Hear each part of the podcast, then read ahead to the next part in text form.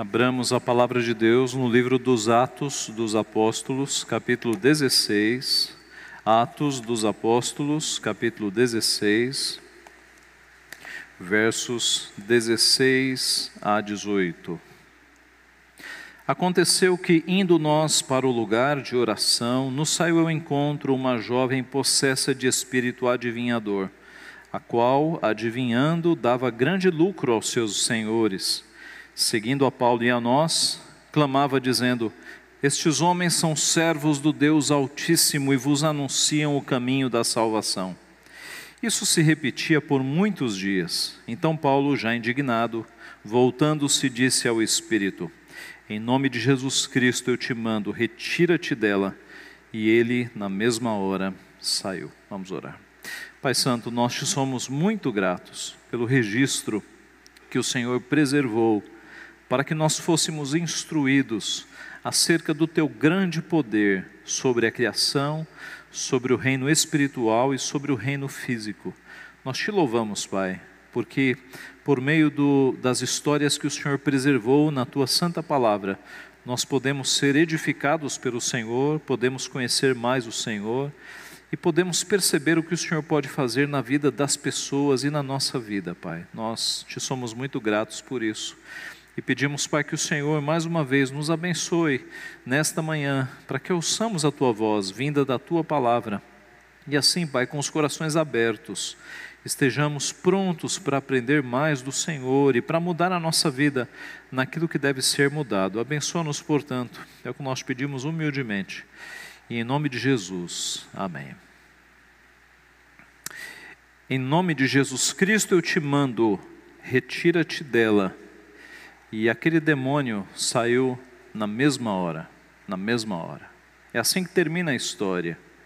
Esse é mais um dos registros bíblicos que chegam até nós de pessoas libertas de espíritos imundos, de demônios. Nós sabemos que quando nosso Senhor Jesus Cristo iniciou o seu ministério e o, o, seu reino, que era um reino não físico, mas que era um reino que ia se estabelecendo nos corações, na medida em que o seu reino avançou, as forças das trevas foram se levantando. É por isso que a maior incidência de demônios aparecendo é no Evangelho.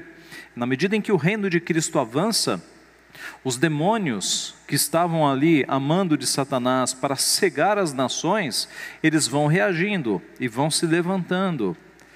Uh, e aqui no livro de Atos nós temos a mesma realidade. O reino de Deus está avançando. Cidades que não tinham sido alcançadas começam a ser alcançadas. Aqui eles estão evangelizando Filipos. Em Filipos vai nascer uma igreja. E Paulo vai escrever a, aos filipenses, né, igrejas lá em Filipos. O reino está avançando. E na medida que o reino avança, as trevas são incomodadas e os demônios começam a aparecer. Meus irmãos, é evidente que o nosso Senhor Jesus Cristo liberta pessoas, liberta pessoas.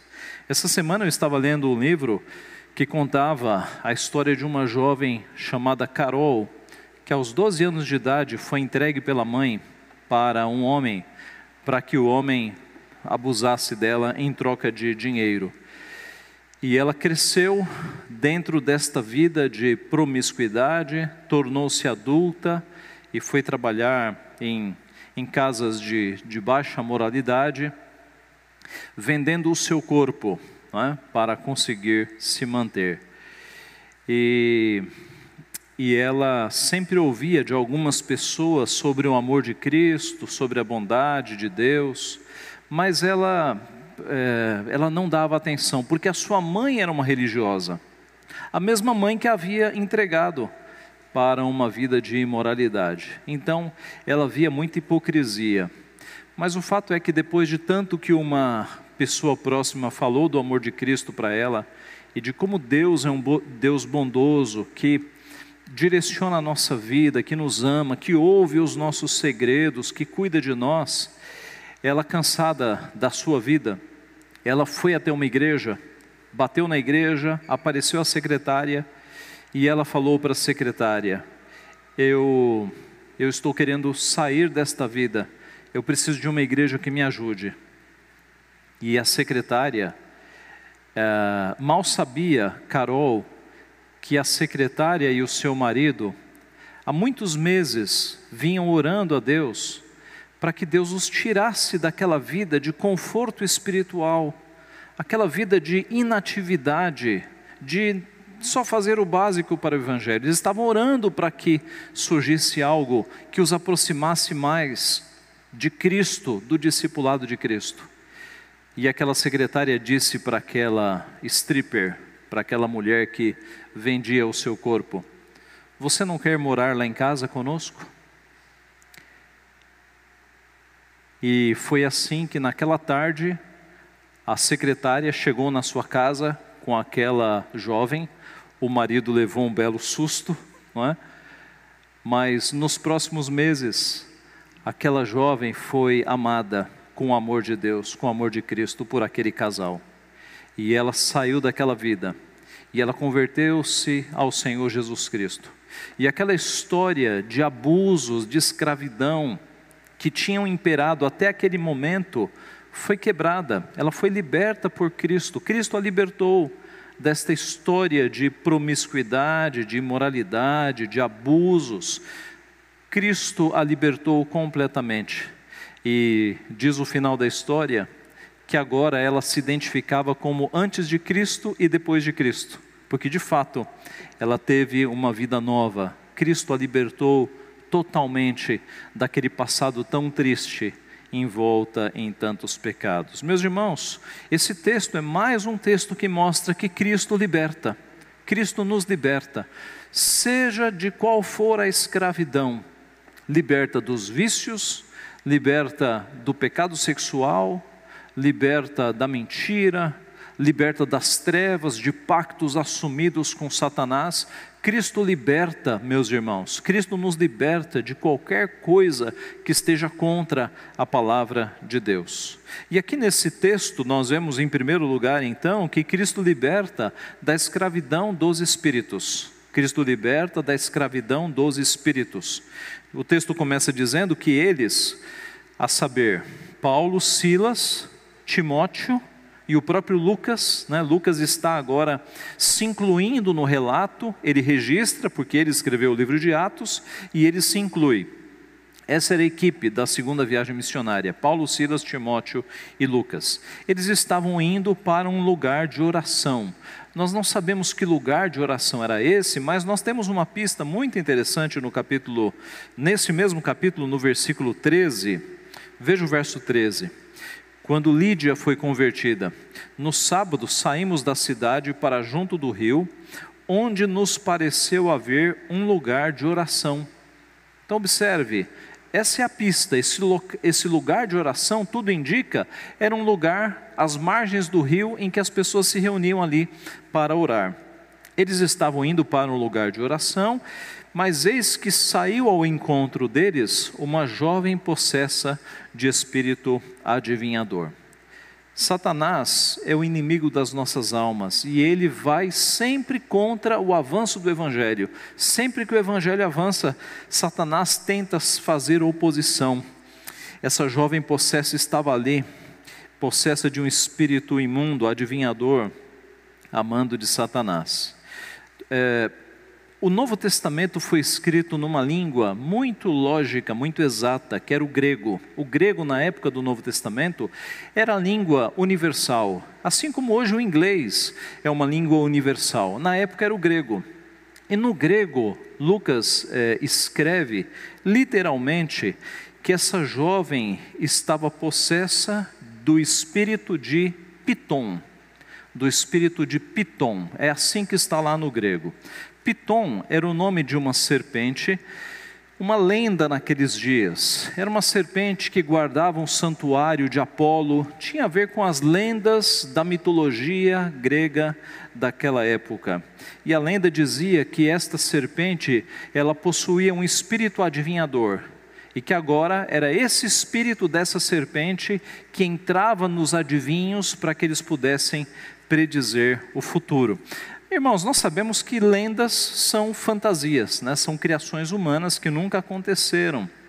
E, na verdade, eram apenas disfarces para os demônios atuarem. dentro daquela jovem não havia um espírito de uma serpente, é? havia um espírito demoníaco, um espírito adivinhador, eram disfarces. Assim como nos nossos dias, Chico Xavier, Zé Arigó, João de Deus, Dr. Frites, tudo isso são disfarces para os demônios. Os demônios são espíritos enganadores. E eles usam essas pessoas, passando-se por espíritos do bem, para escravizar essas pessoas, para enganar essas pessoas. Escraviza mesmo, irmãos. Eu me lembro quando eu trabalhava no banco, num banco antes de ser pastor, que nós tínhamos um colega ali e nós pregávamos o evangelho para ele, mas no momento de desespero, ele ouviu um conselho errado e foi para um centro de, de umbanda. E a, a mãe de santo passou uma lista de coisas que ele deveria comprar para que fosse feito um trabalho para que a vida dele melhorasse. E aquela lista de coisas, o preço daquilo era mais ou menos o que hoje equivaleria a uns 3 mil reais. Uns 3 mil reais. E ele fez, quer dizer, ele já estava fundado na vida, já estava cheio de dívidas, mas foi passado a ele uma esperança de que ele fazendo aquilo ali a vida dele melhoraria. As, as, seitas espíritas lidam com demônios e os demônios sempre escravizam.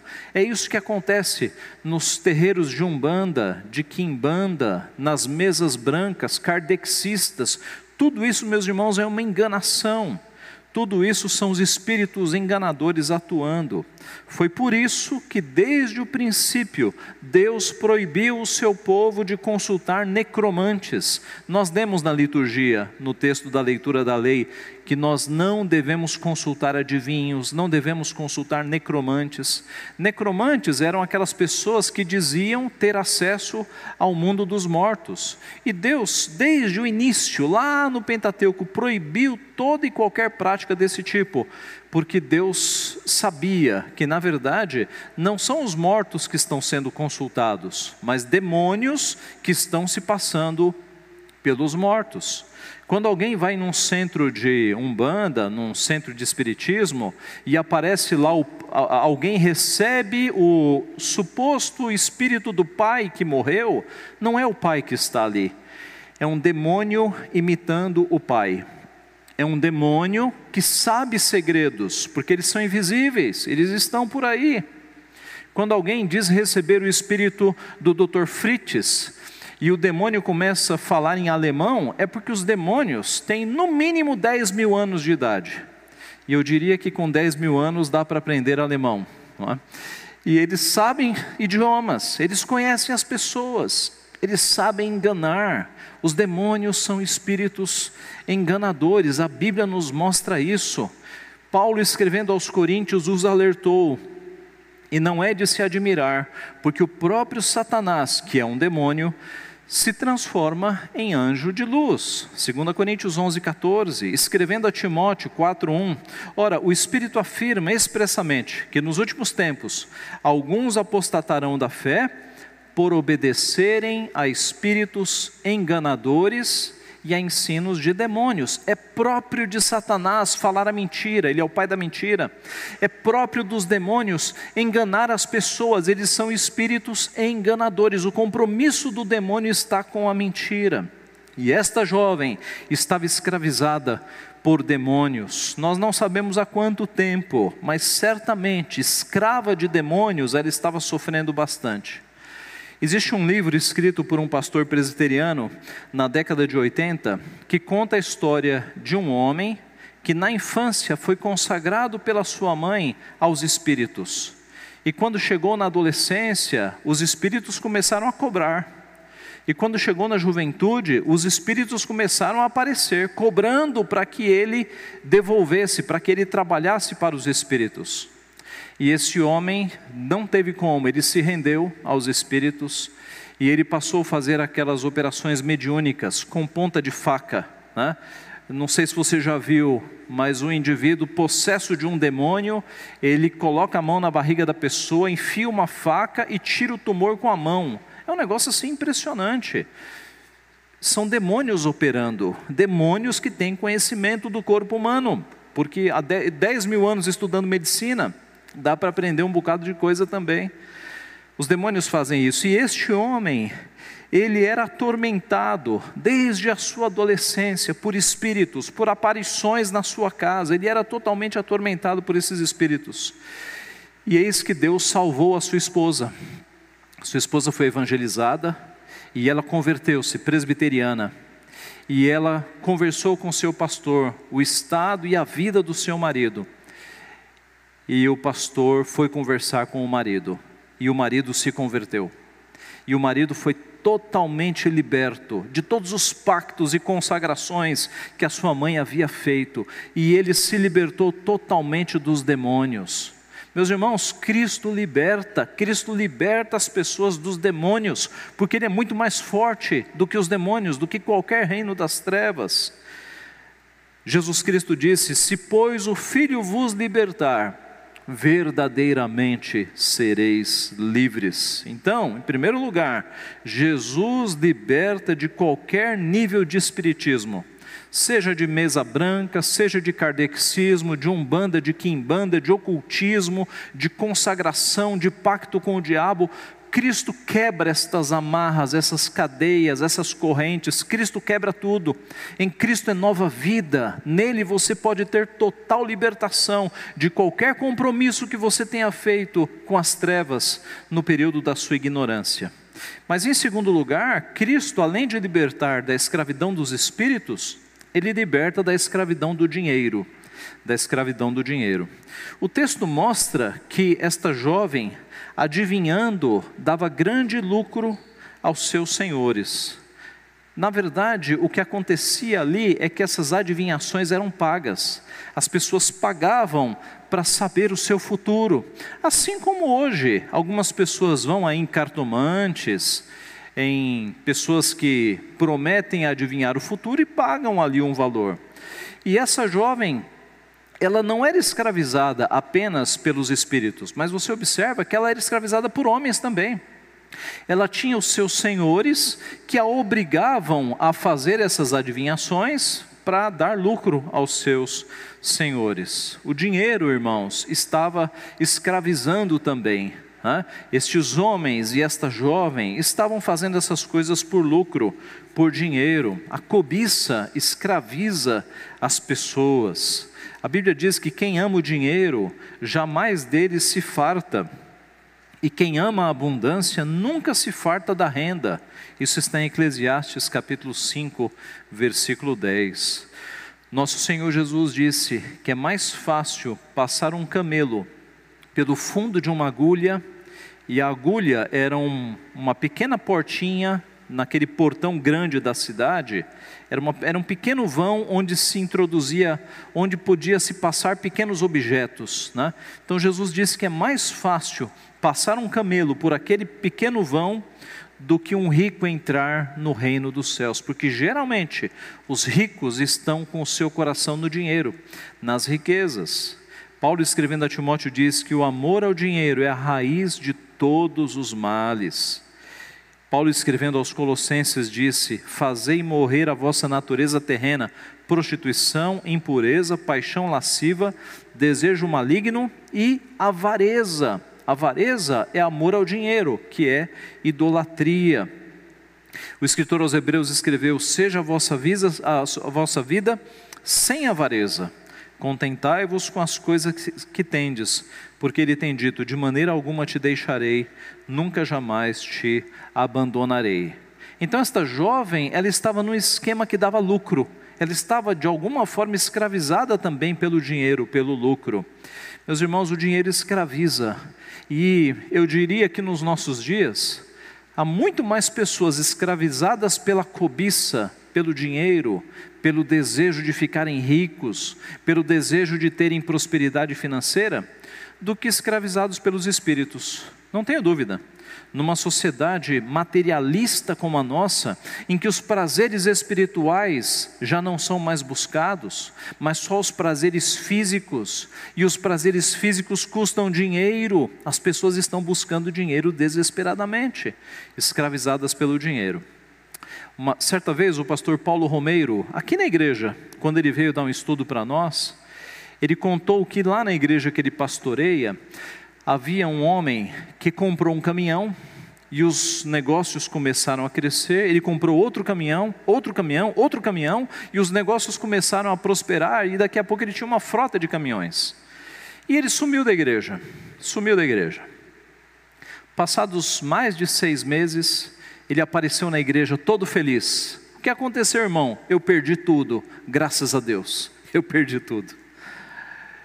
E ele contou que para que ele retornasse aos caminhos de Deus, Deus fez com que ele perdesse tudo. E agora ele se sentia livre, porque o muito trabalho, os muitos negócios, as muitas responsabilidades, pagamento de funcionário, pagamento de imposto, novos negócios, isso foram escravizando aquele homem que ele não tinha mais tempo nem para Deus nem para a família. E quando ele perdeu tudo, ele se viu liberto, e aí ele voltou para Deus e voltou para a igreja. Perceba, meus irmãos, como o dinheiro é uma coisa que, se nós não tomarmos cuidado, pode escravizar a nossa vida, pode tomar o nosso tempo, pode nos tirar da família, pode nos tirar da igreja. O dinheiro é um perigo. O apóstolo Paulo diz que o amor ao dinheiro é a raiz de todos os males, e muitos se perderam por causa disso. Assim, fique muito atento. Para onde é que a tua carreira está te levando? Para mais perto de Deus ou para mais longe de Deus? Para onde é que as horas extras estão te levando? Para mais perto de Deus? Para onde é que os teus estudos estão te levando? Os teus estudos estão tirando tempo da igreja? Se isso está acontecendo, alguma coisa errada. Veja, ser bem-sucedido na carreira, no trabalho, nos estudos, isso é uma benção, mas só é uma benção se Deus continuar em primeiro lugar na tua vida. Se Deus for tirado, tornou-se uma maldição. Não adianta nada você ser bem-sucedido na carreira, você ter muitos clientes, você ter muito dinheiro, se Deus não estiver mais em primeiro lugar, não adiantou nada. De que vale o homem ganhar o mundo e perder a sua alma? Então, seja bem-sucedido, trabalhe, estude, mas Deus em primeiro lugar sempre. Deus sendo glorificado pelo teu trabalho, Deus sendo glorificado pelo teu estudo. Senão, não vale de nada, meus irmãos na vida que nós teremos depois desta vida física, diplomas e currículos não valem nada. O que vale é o teu coração amando e servindo ao teu Deus. Então, nosso Senhor Jesus liberta da escravidão dos espíritos, da escravidão do dinheiro e, por fim, da escravidão da mentira. Verso 17. Esta jovem endemoniada, seguindo a Paulo e a nós também, e a nós, né, Lucas se inclui, clamava, dizendo: Estes homens são servos do Deus Altíssimo, vos anunciam o caminho da salvação. Isto se repetia por muitos dias. Em primeiro lugar, nós devemos ver aqui que os demônios reconheceram aqueles missionários, da mesma forma como no passado reconheceram Jesus. Quando Jesus chegava num local em que havia demônios, eles reconheciam imediatamente, né?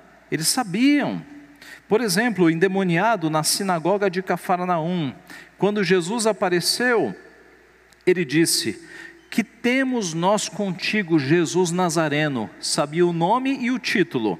Vieste para perder-nos? Bem sei quem és, o Santo de Deus. Olha aí o conhecimento do demônio sobre Jesus Cristo. Sabia mais do que as pessoas que estavam ali. É claro, é um anjo caído, né? conhece exatamente quem é Jesus Cristo, Filho de Deus.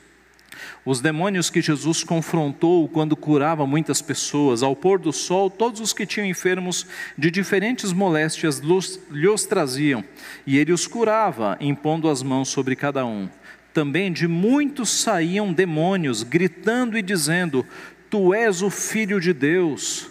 Ele, porém, os repreendia para que não falassem, pois sabiam ser ele o Cristo.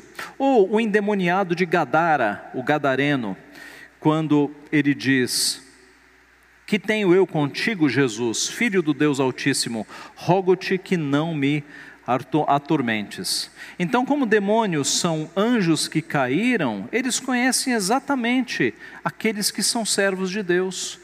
Reconheciam Jesus Cristo imediatamente, e aqui eles estão reconhecendo os pregadores do Evangelho, aqueles legítimos pregadores do Evangelho. Eu vou contar uma história, irmãos, que, que poucos sabem aqui, eu acho que eu contei pouquíssimas vezes.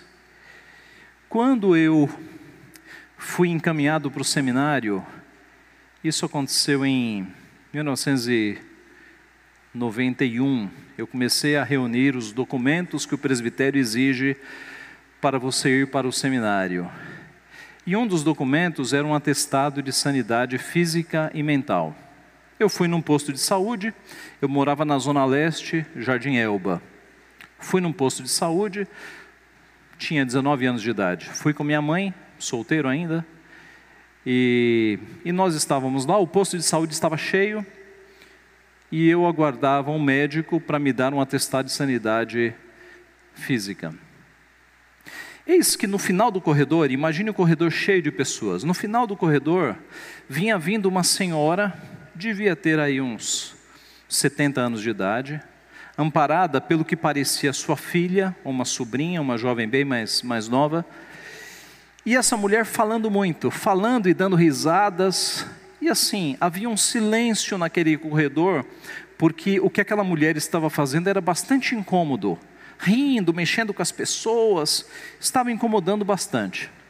E essa mulher veio vindo, vindo, vindo.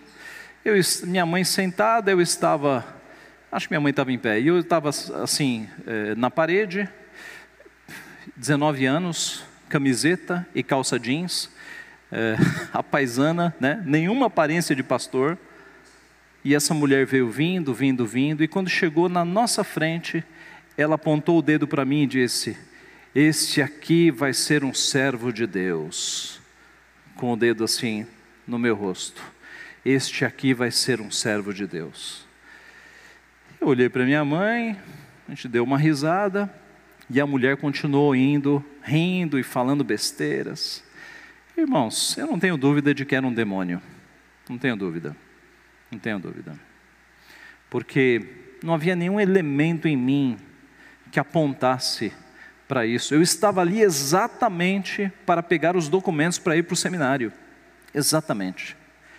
Então, meus irmãos, os demônios estão por aí. E os demônios sabem que você, que você é crente. E os demônios vão fazer de tudo para te derrubar da fé. Então, fique muito atento. Não tenha medo, porque aquele que está em você, o Espírito Santo, é muito mais forte que os demônios. Crente não fica endemoniado. Crente não sofre na mão de demônio, porque nós temos o Espírito Santo de Deus, que é o selo né, que nos guarda Aquele que está em nós é muito mais forte do que o que está no mundo. Os filhos de Deus, o demônio não toca, então você não precisa ter medo nenhum, mas não fique brincando com essas coisas e fique muito atento à tua vida espiritual, porque o inimigo das nossas almas vai fazer de tudo para nos derrubar. Então fique muito atento. Essa é uma realidade que existe, os demônios existem, os anjos existem, é uma realidade espiritual que está ao nosso redor, meus irmãos. Cristo liberta de toda a mentira. Nós temos aqui então eles sendo reconhecidos, e na sequência nós vemos que o demônio estava dizendo o que? Estes homens são servos do Deus Altíssimo e vos anunciam o caminho da salvação, o que era verdade. Era uma verdade, era uma mensagem verdadeira. O que o demônio estava dizendo não era errado. Qual é o problema aqui? O problema é que uma verdade na boca de Satanás ou na boca de um demônio nunca é algo digno de confiança. Quais eram as intenções? Muitas vezes Satanás usa a verdade de forma maldosa para escravizar as pessoas. Ora, não é isso que acontece nos terreiros de Umbanda? Você vai lá e as pessoas dizem: Deus é bom, Jesus Cristo é Salvador. Mas tudo isso, a verdade misturada com a mentira, para escravizar as pessoas. Ou a verdade, poucos elementos da verdade, como uma isca para trazer as pessoas para a mentira. E esse demônio estava falando verdades. Para quê? Para que por meio de uma verdade as pessoas entendessem: olha, essa jovem é adivinhadora mesmo. Sem conhecer esses quatro, ela está dizendo que eles são pregadores da salvação, ela está certa. Para que, digamos, o seu ministério da mentira fosse confirmado e continuasse atraindo as pessoas. Observe que era uma verdade sendo usada agora em nome e a serviço do reino da mentira. É isso que estava acontecendo. Meus irmãos, não há dúvidas de que toda verdade é verdade de Deus, mas é preciso muita cautela e observação para ver quem está usando a verdade e com quais objetivos. Não podemos ser ingênuos neste assunto. Esta era uma verdade sendo usada em favor da mentira. Então, note que aquela jovem também estava escravizada ao reino da mentira. Os demônios não estavam sendo sinceros. Não apenas esta jovem, mas quantas pessoas hoje não estão escravizadas à mentira? Jesus Cristo disse: Se vós permanecerdes na minha palavra, sois verdadeiramente meus discípulos, e conhecereis a verdade, e a verdade vos libertará. A verdade, que é uma pessoa, que é Cristo, nos liberta de toda a mentira. Ele disse: Eu sou o caminho, a verdade e a vida. A mentira, meus irmãos, está em todos os lugares. Está na TV, está na internet, nas redes sociais, nas faculdades, nos cursos. A mentira está em todos os lugares.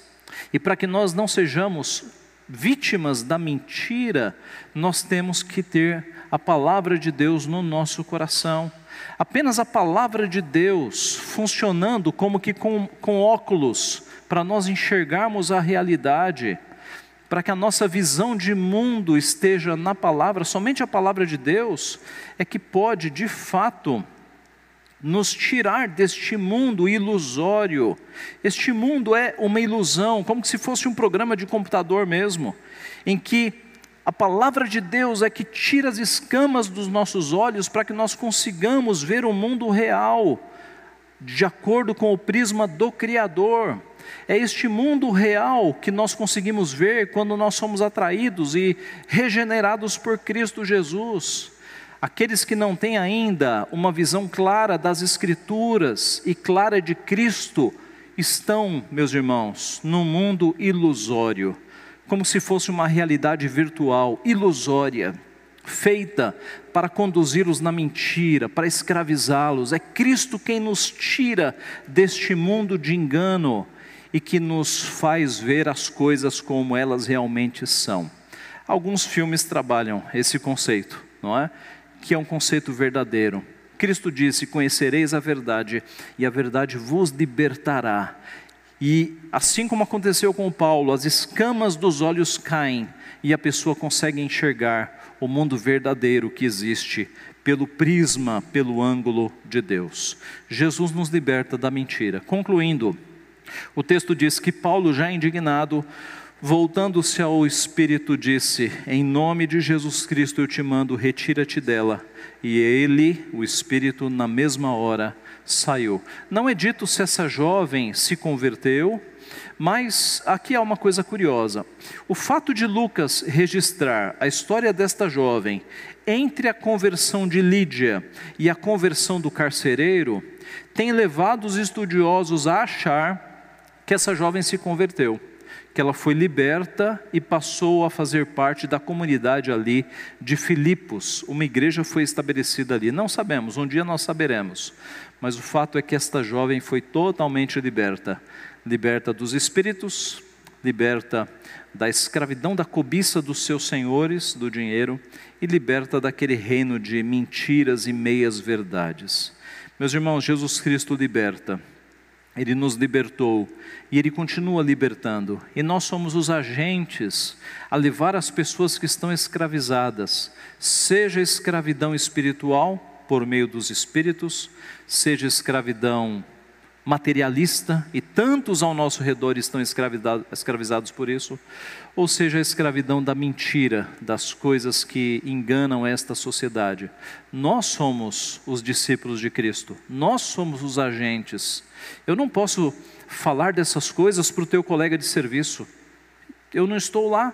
Você, Deus te colocou no seu serviço não foi para você ganhar dinheiro, foi para que ali o nome dele fosse glorificado, a partir da tua excelente. É, da tua, da tua excelente competência de trabalho, você vai glorificar Deus fazendo o melhor e também testemunhando o nome de Cristo para as pessoas que estão ali no teu redor. Deus nos coloca em áreas da sociedade para que nós testemunhemos o seu nome, para que nós preguemos o evangelho este evangelho que liberta pessoas, esse evangelho que tira pessoas das trevas e as traz para a sua maravilhosa luz. Que Deus assim nos abençoe, meus irmãos, e nos use como seus instrumentos. Amém.